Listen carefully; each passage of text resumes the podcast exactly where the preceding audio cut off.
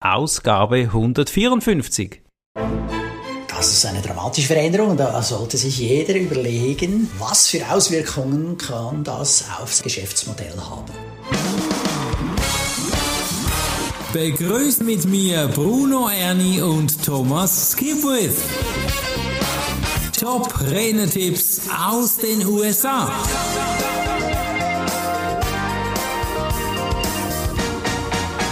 In der heutigen Episode schauen wir ein bisschen in die Zukunft. Wir blicken in deine Zukunft. Vielleicht, es wäre manchmal wertvoll, wir hätten eine Kugel, wo wir doch unsere Zukunft sehen könnten. Wichtig dabei ist immer, stelle gute Fragen. Joel Block hat diesem Thema mehr Raum gegeben und er hat dazu auch verschiedene Akronyme oder ein Akronym und das heißt Thomas Widat. Was ist denn das, ein Widat?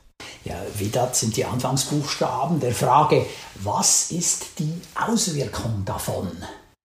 Okay, warum sind denn Fragen generell jetzt wichtig? Da tauchen wir jetzt ein. Was gibt es für Möglichkeiten? Wir sind gespannt. Es geht darum, äh, zu versuchen zu erkennen, was in der Zukunft abläuft, auf was soll man sich vorbereiten, für, wofür soll man vorbereitet sein. Und äh, da sagt er, dieses Akronym hilft in einem Interview, in einer Kundenbefragung, also wenn ich herausfinden will, was den beschäftigt, eben zu erkennen, um was es geht, was ist ihm wichtig, dem Kunden. Und diese Frage, Absolut. was ist die Auswirkung davon, wenn etwas passiert? Und dann mit der Anschlussfrage nachhaken, wer gewinnt und wer verliert. Und so erkenne ich besser, was in der Zukunft vermutlich passieren wird. Mhm, okay, sehr wertvoll, ja. Und äh, ein Aspekt davon ist, dass man sich überlegt, okay, was sind denn Frühindikatoren? Ja, ein Frühindikator ist ein Hinweis äh, oder sind Hinweise, die überall vorkommen und besagen, dass, wenn etwas geschieht, etwas anderes folgen wird. Mhm. Also ein Beispiel für einen Frühindikator, den Joel erwähnt sind, äh, die Menschen verbringen während der Pandemie weniger Zeit mit dem Auto oder im Auto. Mhm. Und unter der Verwendung der Frage, was ist die Auswirkung davon, gibt es Antworten, beispielsweise eben die Menschen werden weniger Benzin verbrauchen. Ah. Die Polizei wird weniger Strafzettel ausstellen. ja, weil weniger Leute Beispiel. auf der Straße unterwegs sind. Ja. Und weniger Menschen werden in Minimärkte gehen. Aha. Mhm. Okay. okay. und jetzt die Folgefrage, die Joel empfiehlt, äh, ist dann, wer gewinnt und wer verliert. Und die okay, Antwort, cool. Antworten sind dann, ja, äh, die Umwelt gewinnt, weil weniger Autos unterwegs sind und damit auch weniger mhm. Abgase ausstoßen. Die Polizei gewinnt, weil mhm. weniger Menschen Verkehrsverstöße begehen. Mhm. Ja, da muss ich aber lachen, weil äh, ich weiß nicht, ob die Polizei wirklich gewinnt, weil sie hat ja dann weniger Einnahmen. Ja, ja das dachte Und ich mir gerade in den USA ist es ein fixer Teil des Budgets, ja, die Einnahmen aus Ordnungsbußen. Mhm. Mhm. Also gut, okay. aber man könnte natürlich sagen, die Polizei gewinnt, weil sie sich dann auf Wichtigeres konzentrieren kann als auf ja, Verkehrsverstöße. Ja, also, äh, ja, ja. Nein, aber wie auch immer. Also wer gewinnt, wer verliert. Äh, äh, die Tankstellen verlieren und die Minimärkte, das diese Tankstellen, mhm. Shops, ja, weil sie weniger Umsatz und Kunden haben. Okay. Oder besser, weniger Kunden und dann entsprechend weniger Umsatz. Ja, ja, genau. Hat er noch mehrere, sehr gut Frühindikatoren, finde ich mega wertvoll. Hat er noch mehrere so Themensätze? Ja, er sagt, okay, achte auf Trends, untersuche die und nicht die eigenen Trends für dein Unternehmen, sondern eben dann die Trends, die die Kunden betreffen. Mm. Ja, damit du eben auch auf die Kunden besser eingehen kannst. Okay. Außerdem achte auf sogenannte Disruptionen, also mhm. auf Dinge, die die Branche stören. Zum Beispiel eben Uber, die Taxibranche, die hat ja extreme Umwälzungen gegeben und dann natürlich Airbnb für das ganze Gastgewerbe, respektive die Hotellerie. Mhm. Da, da dramatische Konkurrenz entstanden, ja, mit Hunderttausenden von neuen Anbietern. Mhm. Und äh, ja, Distribution, solche Veränderungen im Markt mögen beängstigend sein, dennoch äh, ist es die Angst, die deine Kunden dazu bringen könnte, eben aktiv zu werden, weil sie ja. erkennen, äh, was da passiert und können sich dann entsprechend anders aufstellen. Also ich glaube, wenn man in der, in der Starre, also eine Schockstarre, Starre bleibt, dann ist natürlich das, die Gefahr da, dass man sich nicht weiterentwickelt. Und die, die eben in einer Situation sich schneller verändern können, bilden ja auch die Möglichkeit für die Veränderung und haben dann eine Chance. Absolut. Ich denke jetzt ganz aktuell ist ChatGPT. Genau. Ja, also das ist eine dramatische Veränderung. Da sollte sich jeder überlegen, was für Auswirkungen kann das aufs eigene Geschäftsmodell haben. Oder wie kann ich es bereits jetzt schon einsetzen für mein Geschäft, oder? Genau. Also wir haben bereits einen Blog mit ChatGPT gemacht, um einfach mal zu gucken, wie das ankommt. Eine wundervolle Möglichkeit. Hast du ChatGPT auch schon bei dir eingesetzt? Ich habe es schon äh, probiert. Ich habe schon einen Blogbeitrag ja. mal äh, geschrieben damit, respektive ja. also schreiben lassen. Äh, musste aber dann schon auch noch ein bisschen umschreiben. Ja, ja, ja das kann man nicht eins zu eins. Eins zu eins ist dann schon ein bisschen, sagen wir mal, schwierig oder so. Oder ich bin, äh, oder es liegt mir dann am Herzen, noch das eine oder andere stärker zu gewichten oder das eine oder andere rauszunehmen. Also es braucht ja dann auch deine Sprache, empfinde ich so. Ja, es braucht die Thomas-Sprache, darin mhm. soll man dich ja wieder äh, lesen können oder hören können. Dann Absolut. Auch. Und meine Vermutung ist, dass es am besten auf Englisch funktioniert. Okay. Äh, mein ah. Verdacht ist, dass er hinten durch arbeitet er auf Englisch. Mhm. Und äh, da ist ja auch das Quellmaterial am, also am umfangreichsten. Ja. ja auf Englisch, ja. da gibt es Texte ohne Ende. Mhm. Wohingegen auf Deutsch gibt es viel weniger. Also meine Vermutung ist, dass der hinten durch auf Englisch das Ganze analysiert und dann auch dann produziert, seine Antwort mhm. produziert, um es dann erst zu übersetzen. Also manchmal habe ich das mhm. Gefühl, es ist auch eine Übersetzungsschwäche drin. Oder dann, wie du schon sagst, äh, ich würde es halt einfach anders formulieren. Mhm. Also was wir hier machen mit ChatGPT ist einen verbindlichen Ratschlag zu geben, um etwas umzusetzen. Das ist auch gleich der Tipp 2. Gibt es noch mehrere Infos für verbindliche Ratschläge?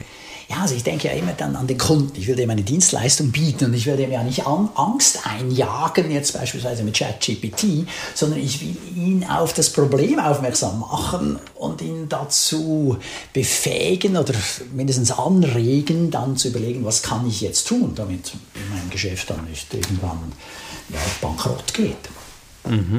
Und von daher ist es natürlich gut, wenn ich wertvolle Informationen weitergebe. Äh, die ich von seriösen Leuten erhalten habe. Und da mhm. stellt sich die Frage, wen halte ich für glaubwürdig und wen halte ich für seriös. Äh, Joel nennt jetzt als Beispiel Personen von der Wall Street. Äh, ich glaube, die Finanzbranche hat ein bisschen gelitten in, ihrer, in ihrem Ansehen.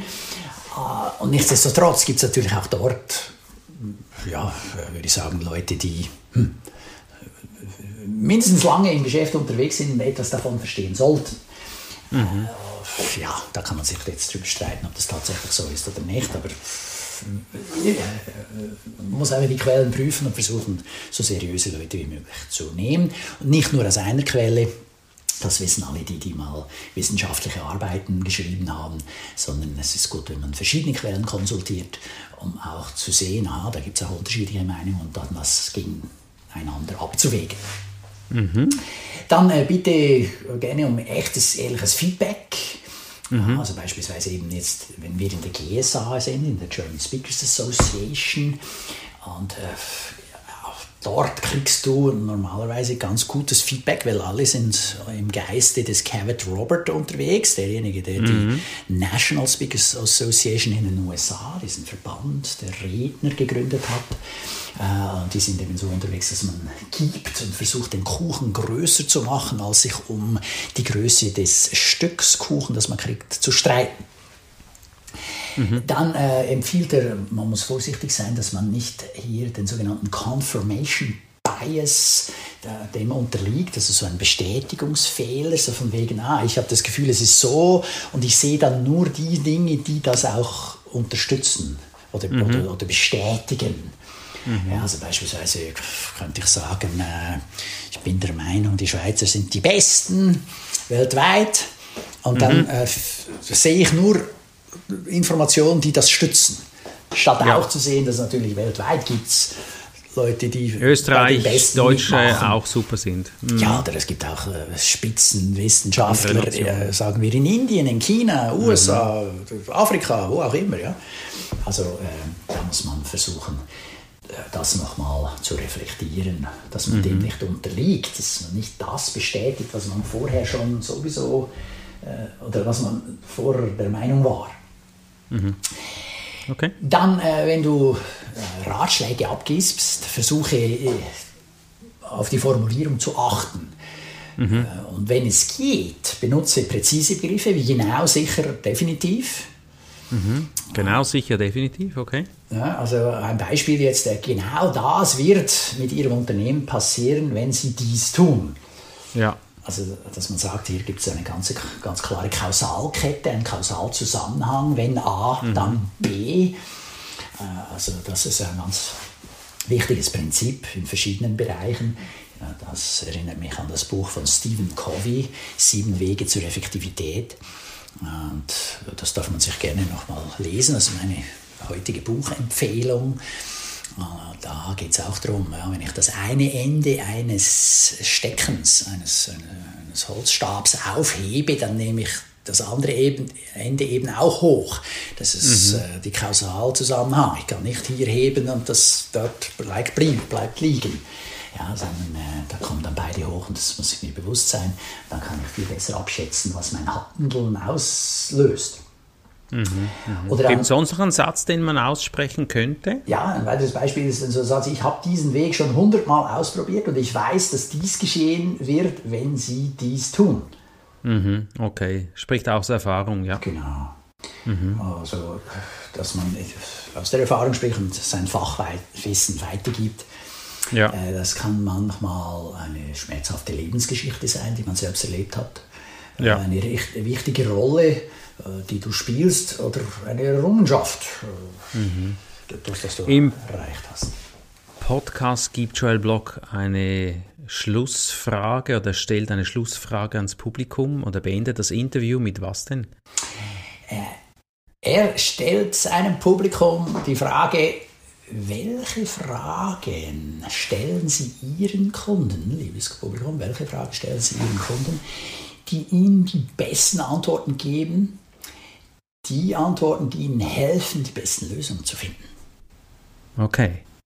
Welche Fragen stellen Sie Ihren Kunden, die Ihnen die besten Antworten geben, die besten Antworten, die Ihnen helfen, die besten Lösungen zu finden? Wow, eine lange Frage. So aber- umformuliert, du willst, äh, dass das Publikum sich überlegt, wie kommen sie dahin, dass, sie, dass du mit ihnen die besten Lösungen findest für ihre Probleme. Ja, genau. Und entscheidend genau, ist, dass sie die richtigen Fragen stellen. Ja, Okay, und welche sind diese Fragen? Das, dar- darum geht's. Und äh, das ist nicht ganz so einfach, meines Erachtens. ja, okay. Ein Blick in die Zukunft. Und da hilft eben auch der Input von extern, weil oft ist Ja. Mhm. man betriebsblind. Und da hilft es, wenn dir ein anderer eine Frage stellt. So, äh, und wie hast du das auch schon mal überlegt? Und so, äh, nein, gute Frage. Gute Frage, ja, Also, deshalb frage Oder? ich. Also da, da, darauf will der hinaus und äh, das gefällt mir sehr gut. Und das Mhm. ist äh, solche, das ist eben auch wieder der Vorteil, wenn man dann entweder in einer äh, Mastermind-Gruppe dabei ist oder eben bei der German Speakers Association dann auch dahin geht an die Veranstaltungen, weil da kann man sich austauschen, da stellt dir dann mal einer die Frage, du, äh, wie machst du das? Und dann so, äh, Mhm. ah, da habe ich noch gar nicht überlegt. Und wie gehst du jetzt mit Chat GPT um? Ja, Was genau. hat das bei dir deines Erachtens für positive Auswirkungen und was für ja, Veränderungen wird das mit sich bringen? Ja. Ja, also von daher äh, ist das natürlich immer spannend. Also unsere Mitarbeiter haben, all, haben alle den Auftrag, die neuen AI-Informationen aufzusaugen, auszuprobieren, integrieren, die Arbeit leichter zu machen. Ich wünsche mir für dich, liebe Zuhörer, dass du das auch für dich tust. Also nicht ablehnende Wirkung, sondern der Markt wird sich verändern. Immer. Das ist das Leben, lieber Thomas. Also ich will gerne noch eine Ergänzung machen. Ja. Ich habe ja eine virtuelle Assistentin. Mhm. Ja, das ist die gleiche Idee mit ChatGPT. Ich versuche Ja. gewisse Arbeiten auszulagern, Mhm. dass das jemand anders macht. Und das kann natürlich eine virtuelle Assistentin eine echte Person sein, die denkt auch hoffentlich mit, je nachdem wie gut das sie ist, macht sie das oder nicht. Und hier ChatGPT soll ja genau dasselbe tun. Genau. Die Schwierigkeit bei ChatGPT ist wahrscheinlich auch die, dass du die richtige Frage stellst. Es liegt genau dran. Ja, also da sind wir genau beim Thema von Joel. Mhm. Ich muss die Frage richtig formulieren, nur dann kriege ich eine intelligente Antwort. Absolut, passt perfekt. Passt perfekt. Thomas, lass uns ausblicken in die Ausgabe 155. Was ist das Thema? Episode 155 wird uns Daniel Pope erklären, wie wir berühmt werden. Wow, das ist cool. Da muss man reinhören. Endlich. Also, ohne geht's gar nicht. Also empfehle diesen Podcast weiter, abonniere ihn und freue dich auf die nächste Ausgabe. Ja, die Top-Redner-Tipps aus den USA von Bruno Erni und, und Thomas Kibwith. Yeah! Juhu. Das war der Podcast Top Redner-Tipps aus den USA. Bruno Erni und Thomas Skipwith.